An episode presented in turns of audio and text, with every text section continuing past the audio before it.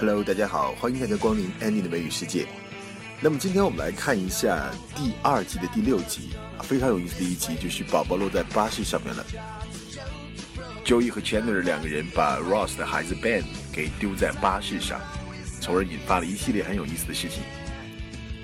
我们听到这个对话当中呢，Ben 一靠近 Monica 就哭，所以 Monica 担心自己没有小孩儿缘，那以后自己的孩子也不喜欢自己该怎么办？那么 Ross 安慰他说。Don't be silly. Ben loves you.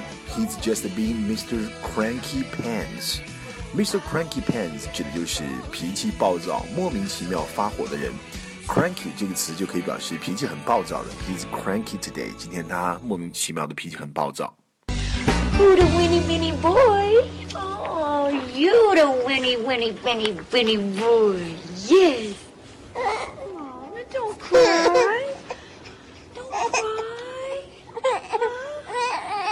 Why is he still crying? Let me hold him for a sec. There we go. Huh? Huh? There we are. Maybe it's me. Don't be silly. Ben loves you. He's just being Mr. Cranky Pants. You know, I once dated a Miss Cranky Pants. Lovely girl, kind of moody. Ross 因为吃了 kiwi 所以过敏了，然后呢把孩子托付给了 Joey 和 Chandler。啊，每一件事嘱咐他们的时候，Joey 说 Consider it done，没问题，包在我身上。Consider it done，你就当这个事情已经完成了，就是说 No problem。What, what, what about Ben? We can't bring a baby to the hospital. We'll watch him. I don't think so. I have seven Catholic sisters. I've taken care of hundreds of kids. Come on, we want to do it, don't we? Well, I was looking forward to playing basketball, but I guess that's out the window. Okay, well, if you do take him out for a walk, just remember bring his hat, okay? And there's extra milk in the fridge and extra diapers in the bag. Hat, milk, got it. Okay, and throw up a throw up a throw throw. A throw up a thing. Throw up a throw throw. A throw throw.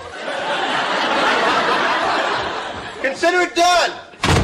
Joey 和 Chandler 利用 Ben 来和异性搭讪。那么他们在看到了有几个女孩在左边，然后 Joey 告诉 Chandler，We got one hard left。hard left 就是指正左方，hard left 往正左方来看。另外呢，hard left 也是一个政治术语，表示在政治当中很坚定的左派人士。You know, I don't think we brought enough stuff. Did you forget to pack the baby's anvil? I'm telling you, it's gonna be worth it. It's a known fact that women love babies, all right? Women love guys who love babies. It's the whole sensitive thing. Quick, aim them at that pack of babes over there. Maybe one of them will break away. No, no, wait. Forget them. We got one. Hard left. All right, give me the baby. No, I, I, I got it. Come on, seriously. Oh, seriously, you want him? Joey 呢，让路边的这个女郎闻一闻 Ben，闻一闻这个孩子。他说：“Get a whiff of his head。”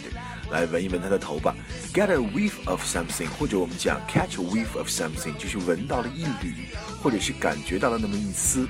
比如说，I got a whiff of perfume when she walked by，那么他他走过的时候，我就闻到了一缕香水的味道。再有，也可以说，I could catch a whiff of hostility here，我能够感觉到一丝的敌意。Hello. Hello. Who's this little cutie pie? Well, don't don't think me immodest, but me? You want to smell them? I assume we're talking about the baby now. Oh, yeah. He's got that great baby smell. Get a whiff of his head. 菲比的演出呢要被咖啡厅取消，所以在这个对话里他说，But it's my gig。gig 就是演出，相当于 show 这个词，指的就是在现场的演出。 gig，the band has a gig，那这个乐队呢有一场演出。 But, but this is my gig. I mean, this is where I play. My, my name is written out there in chalk. You know, you can't just erase chalk. Honey, I'm sorry. And he's going to be paying this woman?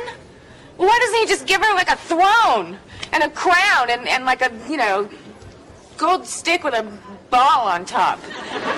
在这个对话当中，我们可以听到 Ross 十分怕打针，所以呢，Monica 替他跟医生沟通，说 My brother has a slight phobia about needles。phobia 表示恐惧症，前面加一个词就可以表示对这个事情恐惧，比如说 height phobia 恐高症，就是现在演的一个电影叫《云中漫步》，如果你 没有恐高症的话，才可以去看 height phobia 恐高症。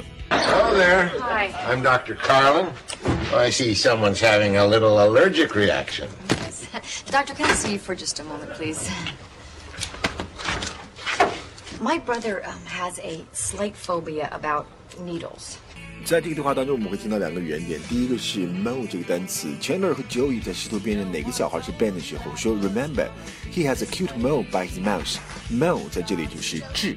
那么 Mole 这个词呢，常用的意思有三个，一个是痣，一个是内鬼间谍，Mole we find the mole。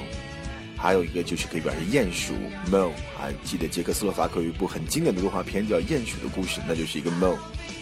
再有呢，就是他们两个人在无法判断到底哪个是 Ben 的时候，最后决定用一个最笨的办法，就是 flip for it，flip for it，这个就是指的是抛硬币的方式来做决定。Let's flip for it。那么我们没办法决定抛硬币吧？到底你要哪个呢？I call heads，就是我要人头；I call tails，就是我要字。Please tell me you know which one is our baby. Well, that one has ducks on his t-shirt, and this one has clowns. And Ben was definitely wearing ducks. Or clowns. Oh! Oh, wait! That one's definitely Ben. Remember, he had that cute little mole by his mouth. Yeah? Yeah. Hey, Ben, remember us? Okay, the mole came off. What are we gonna do? What are we gonna do? Uh, uh, we'll flip for it. Ducks or clowns? Oh, we're gonna flip for the baby? You got a better idea? 在最后一个原点，我们要讲到一个短语，就是 get the ball rolling。那菲比呢，先往帽子里放一些钱，希望别人呢也把往里面去放。所以呢，他说我先放了一些钱来 get the ball rolling。get the ball rolling 就是开始工作，开始蓬勃的发展。比如我们可以讲，we really need to get the ball rolling on this project if we are to complete it in time。我们要想及时完成这个计划的话，我们真的得开始行动了。get the ball rolling。 Well, look at you. You did pretty well. Eight dollars and twenty-seven cents. But not really, because I put in the first two. Just to, you know, get the ball rolling and to make myself feel better. 好了，这就是今天的 Annie 的美语世界漫谈老友记的第三十集，我们下次再见，拜拜。